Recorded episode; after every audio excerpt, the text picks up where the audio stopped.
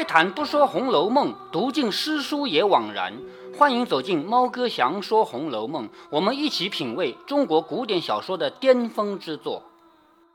昨天，猫哥的公众号“猫哥在线”收到了这样的留言，留言人提了两个跟《红楼梦》有关的问题。这个人的留言呢，不是用文字的方式打的。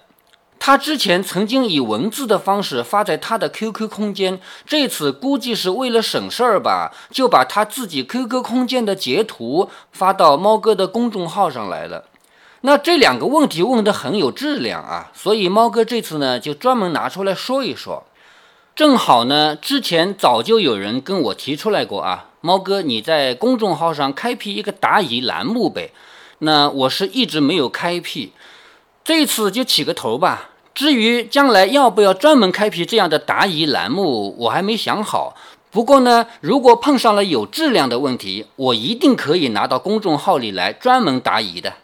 在这里说明一下啊，猫哥只是做脱口秀，并没有打什么草稿，所以有没有什么条理并不重要，说的有没有遗漏并不重要。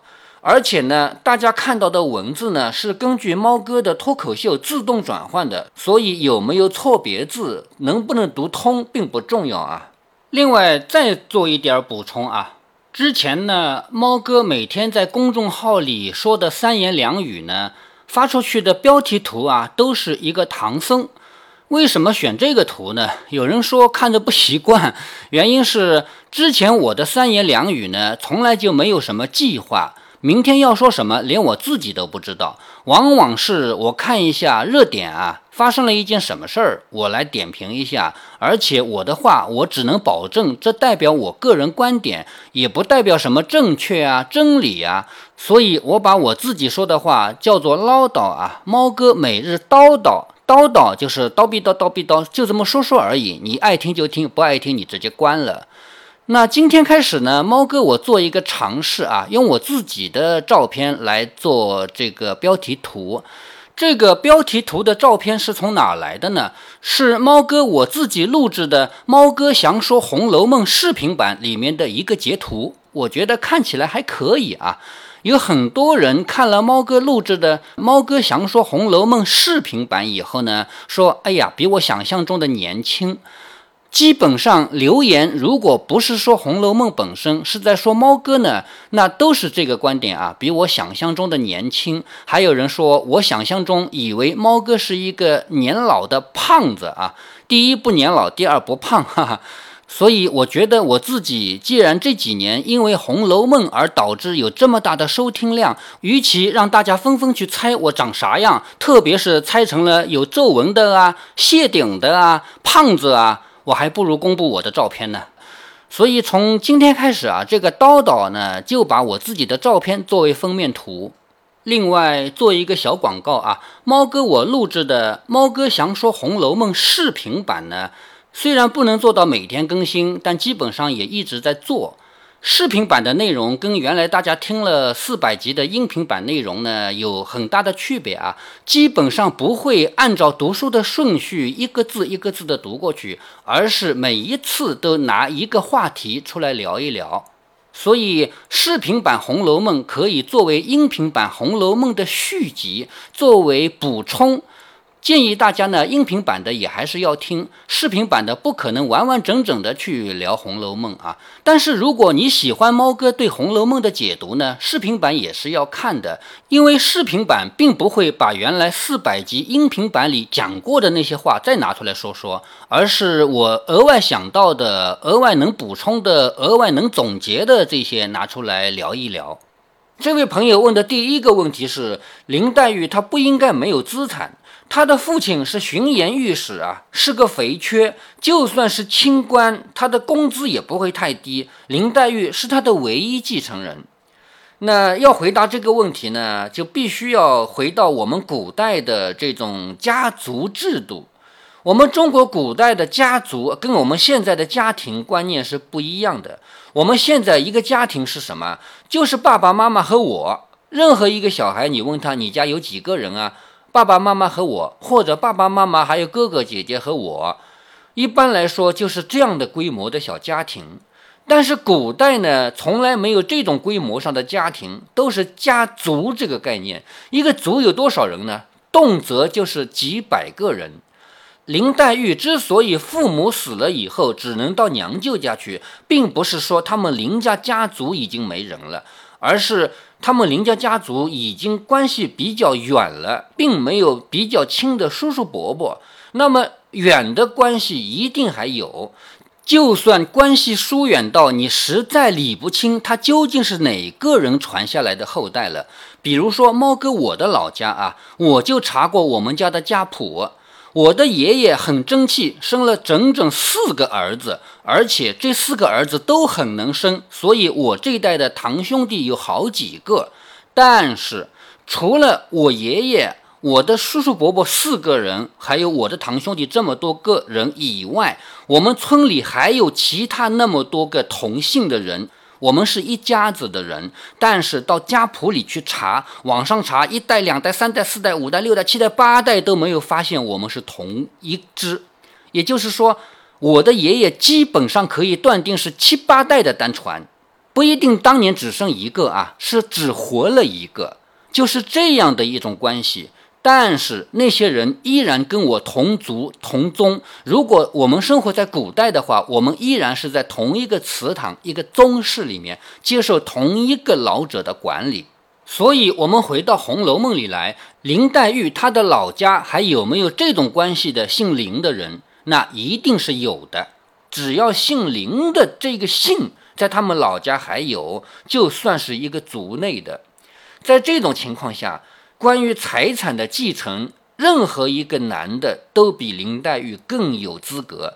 你不能够以我们今天的法律啊，我们今天的法律规定了第一序列的继承人是哪几个，第二序列的继承人是哪几个，第三序列的继承人是哪几个，按顺序一个一个来。但是古代不是的，古代是只要这个林氏家族还有一个男的在，他一定比这个亲女儿更有资格继承。我们可以切换一下视角啊，来说一说，假设贾家已经到了这种地步啊，比方说贾家的几个男的都已经人口凋零的没有了，只剩下三春了。那么贾家那些旁支，比如说像草头的那么多名字啊，贾平、贾芝、贾芬，我根本就不知道他属于哪一个人传下来的，你已经找不着。他是从哪个人传下来的哪一支的了？但是他一定比迎春、探春、惜春更有继承权，这是古代的一个现象啊！我们今天的人不能理解。在古代最好欺负的是两个人，一个是孤儿，一个是寡母。孤儿呢，因为人小啊，他虽然还是个男的，但是因为他人小，他争不过那些旁支的，看起来是兄弟，其实也未必是兄弟的人。寡母呢，就更倒霉了，不光财产没有了，甚至于连他的人都会被瓜分掉。比如说，我们族里还有哪一个男的是个光棍啊？这个寡妇，我们族里自己消化掉吧。在古代，这是常事儿啊。我们不能够去只看看这些贵族的记载，就以为那是全部。其实，在古代，也不是哪一个寡妇都能够像李纨这样啊。你愿意守一辈子的寡，别人对你也不错，给你衣食无忧。其实，在很多家族里面，你想要这样子都不行的。具体的原因是什么呢？因为古代在家族内部实行的是公有制。虽然说我们国家层面上的公有制是到了新中国才有的，但是从古到今，在一个家族内部，财产一直是公有制的，而管理上面呢，比较接近于共和制，也就是说是有议会的。哈哈。只不过这个议会的产生不是靠选举啊，是靠资格。你是这一辈的人，你有这么大的年纪，那你就在议事堂里有说话的份儿。所以有人得出一个解读，说贾琏送林黛玉回去奔丧以后，办完丧事回来，林黛玉依然是一无所有，是不是贾琏吞了林家的资产？贾琏有没有这个能力，咱们暂且不说。就算贾琏有这个心思，他也动不了林家的奶酪。你真以为整个苏州没有一个姓林的人了吗？不太可能啊。这是第一个问题。这位朋友的第二个问题说：贾家的女孩是怎么读书认字的？他们家族中是男孩子，女孩子是去不了的，家里又没有像林黛玉那样专门聘西兵，难道是自学的？而且在第三回林黛玉进贾府的当天，贾母就说让姐妹们不要去学堂了，家里有远客来，所以她觉得这里面矛盾重重。猫哥来解答一下啊，这里面一点都不矛盾。首先，贾家一定请西兵，这种事情已经属于常识到没有必要写了。